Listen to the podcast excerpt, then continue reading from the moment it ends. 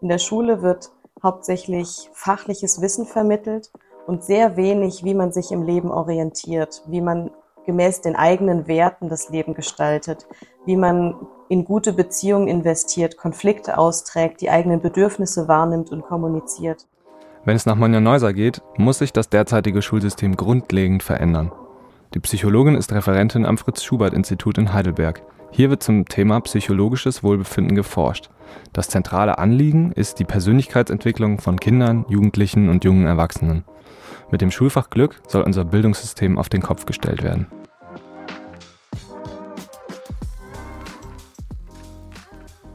Ja, also der Begriff Glück ist tatsächlich sehr geschickt gewählt worden, als wir mit unserem Projekt begonnen haben. Glück hat aber verschiedene Facetten.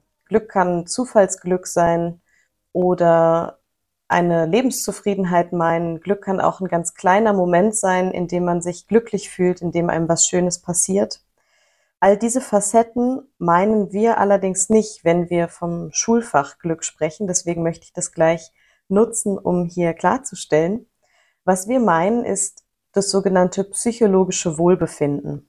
Und psychologisches Wohlbefinden ist tatsächlich ein sehr intensives und langfristiges Wohlbefinden.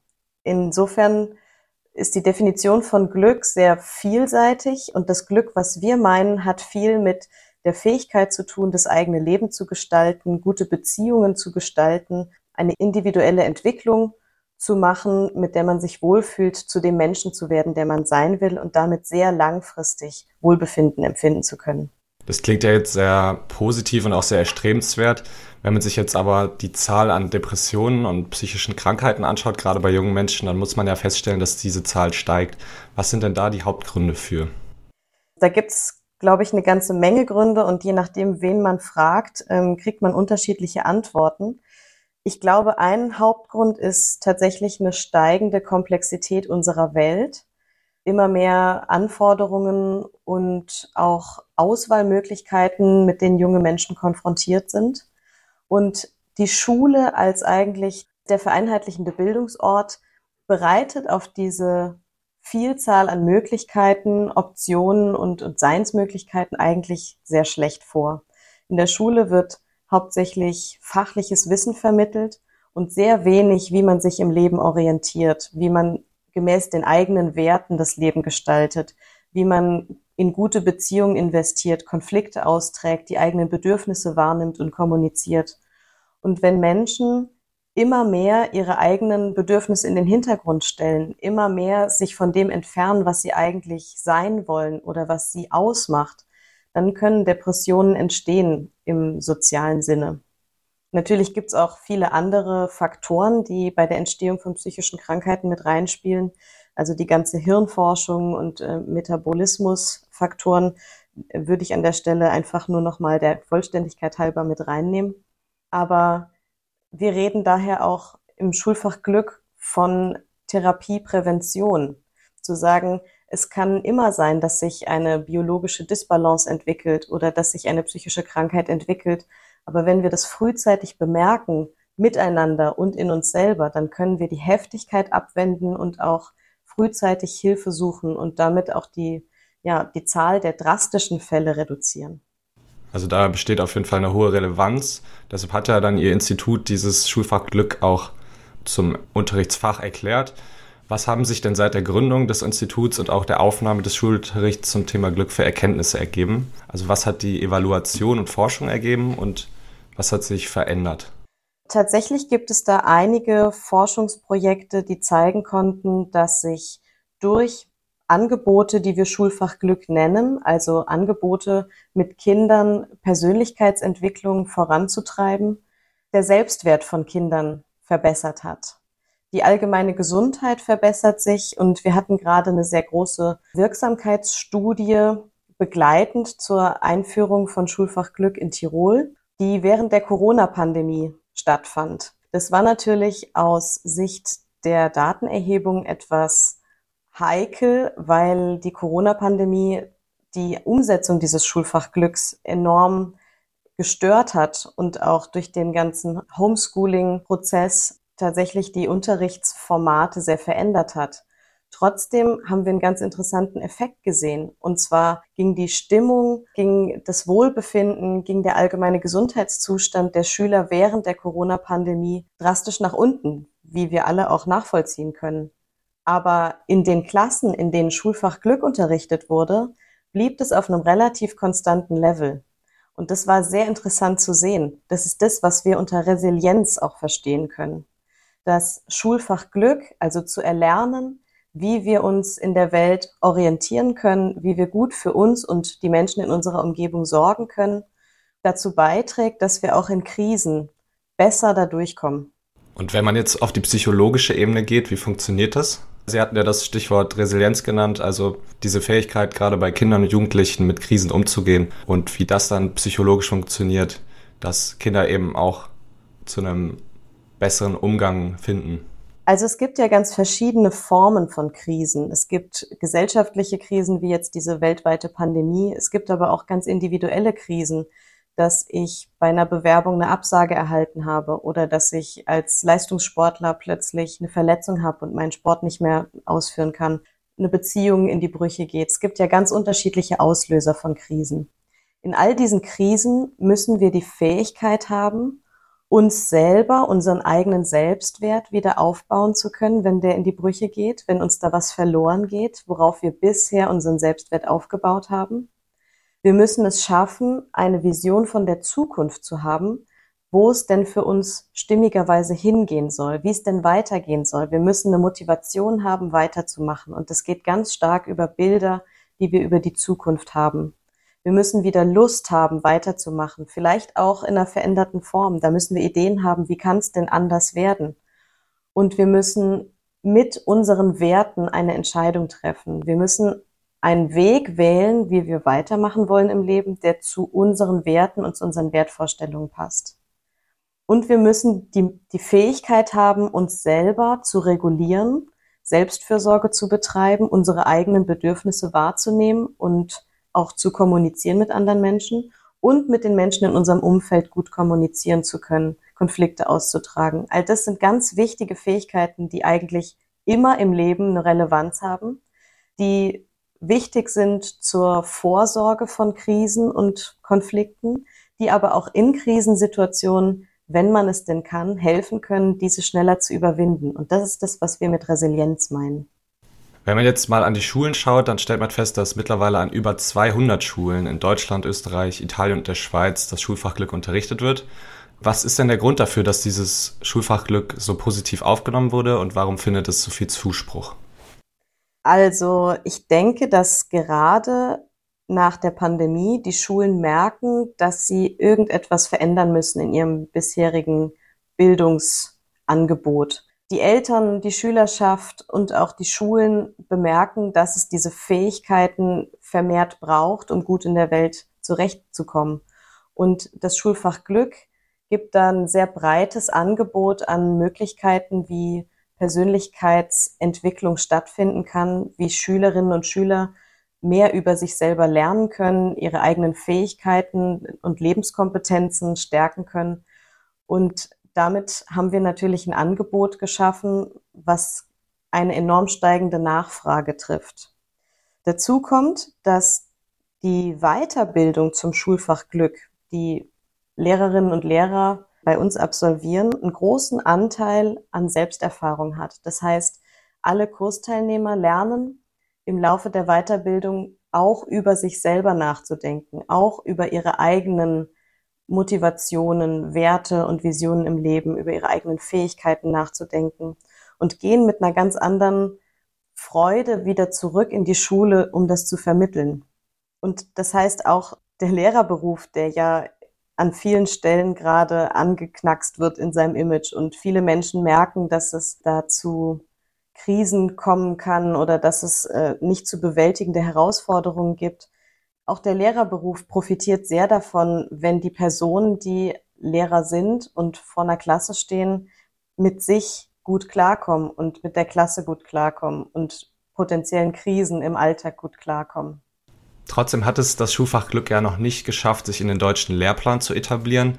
Warum hat es diese Thematik psychologisches Wohlbefinden noch nicht in die breite Bevölkerung geschafft? Ja, das ist eine gute Frage. Also ich würde vermuten, die Mühlen in den Ministerien malen einfach sehr langsam. Das heißt, wenn etwas den Status quo verändern möchte, dann braucht man einen sehr langen Atem. Dazu kommt eine Zögerlichkeit, diese psychologischen Themen im Unterricht flächendeckend anzubieten, weil vielleicht auch eine Unsicherheit darüber besteht, was das beinhaltet. Also es gibt ja enorm viele Angebote und Forderungen für neue Schulfächer. Es gibt die Forderung, ein Schulfach Ernährung einzuführen, ein Schulfach äh, mentale Fitness oder Achtsamkeit. Da gibt's also ganz viele verschiedene Angebote, Projekte und Bezeichnungen. Und ich glaube, dass diese Vielzahl verschiedener Angebote alle sehr sinnvoll sind und sehr, sehr wichtige Aspekte mit sich bringen. Aber wo zieht man die Trennlinie und sagt, das sollte in den allgemeinen Lehrplan reinkommen? Da braucht es einfach viel Überzeugungsarbeit und viel Erklärung für die Menschen in Entscheidungspositionen und das ist nicht immer so schnell erledigt und auch nicht so einfach da hinzukommen. Wenn Sie dann sagen, dass das deutsche Schulsystem an der Stelle zu starr und zu leistungsorientiert ist und wenn Sie sich wünschen, dass es ein bisschen offener für solche wichtigen Themen wäre? Also natürlich würden wir uns wünschen, dass Schule auf die individuellen Bedürfnisse von Kindern eingeht und gleichzeitig ermöglicht, in der Gruppe zu lernen, wie man sich in einer Gemeinschaft mit einem demokratischen Miteinander und in gesunden Beziehungen bewegt. Das kann auch während des Fachunterrichts stattfinden, aber es muss eine Grundhaltung vorhanden sein, das dann auch erfahrbar und lernbar zu machen. Und ob man das jetzt Schulfach Glück nennt oder eine generelle Haltungsänderung auch anbietet, die Lehrkräfte übernehmen können, da gibt es verschiedene Möglichkeiten, wie man das umsetzt. Aber ich denke, dass sich etwas verändern muss in der Art und Weise, wie Bildung aktuell verstanden wird, da sind sich viele Menschen an vielen verschiedenen Stellen gerade einig. Laut ihrer Website müssen LehrerInnen die Weiterbildung und Seminare zurzeit noch privat finanzieren. Wo sehen Sie dort strukturelle Probleme und werden so manche Schulen auch benachteiligt? Ja, also da gibt's unterschiedliche Modelle. Das Hauptmodell ist tatsächlich, ähm, dass die Kursteilnehmer das auf eigene Kosten tragen und das bevorzugt natürlich diejenigen, die sich's leisten können. Es bevorzugt auch diejenigen, die an ihrer Schule eventuell zu den Kurszeiten freigestellt werden oder freigestellt werden, um die Anreise zu bewältigen.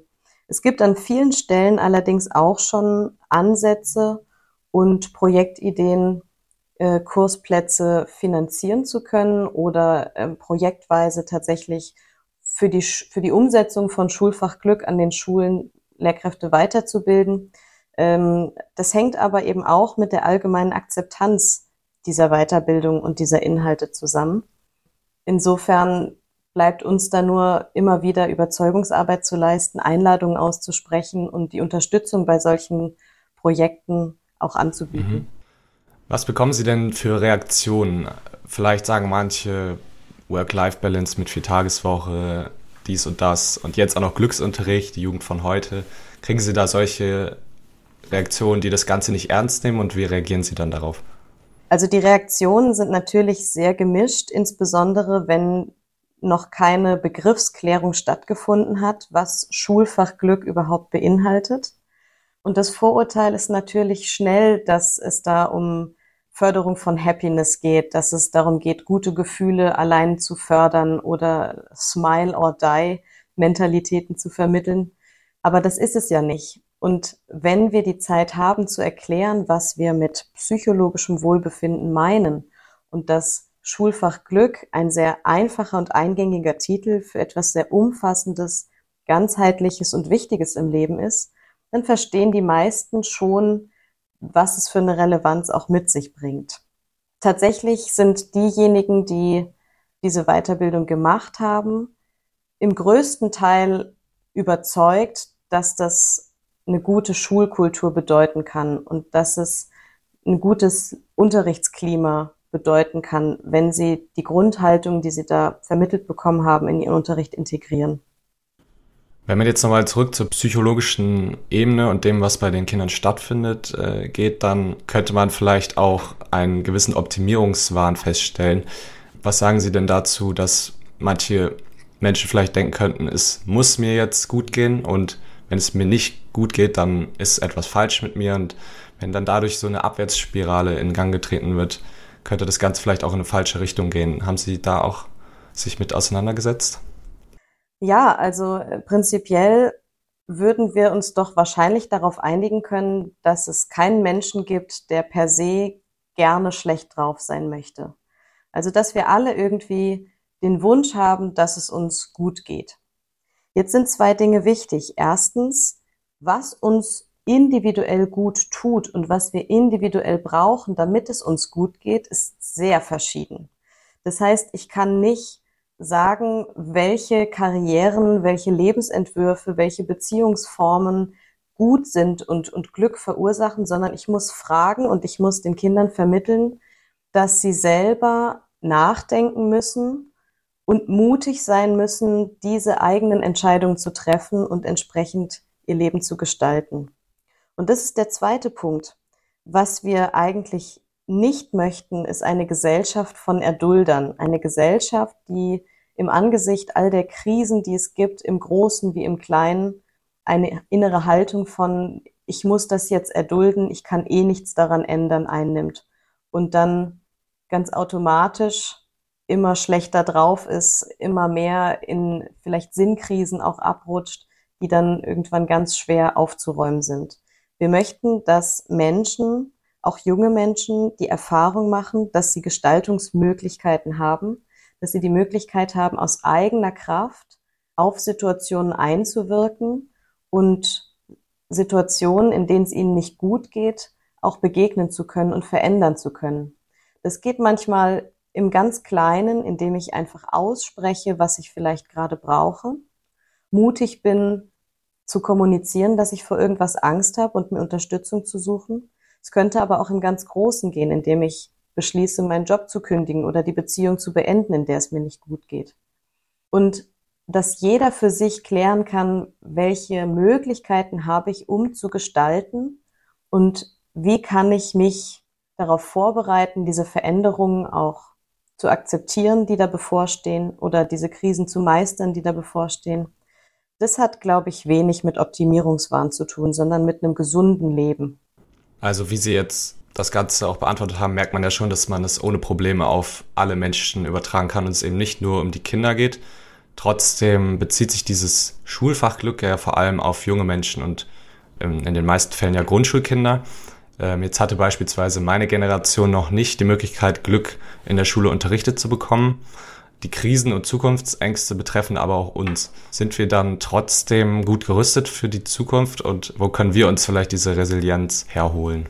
Ja, also äh, wir reden über das Schulfach Glück, weil es einfach eine Historie gibt, dass die Idee von Ernst Fritz Schubert, der damals in der Position eines Schulleiters war, ins Leben gerufen wurde.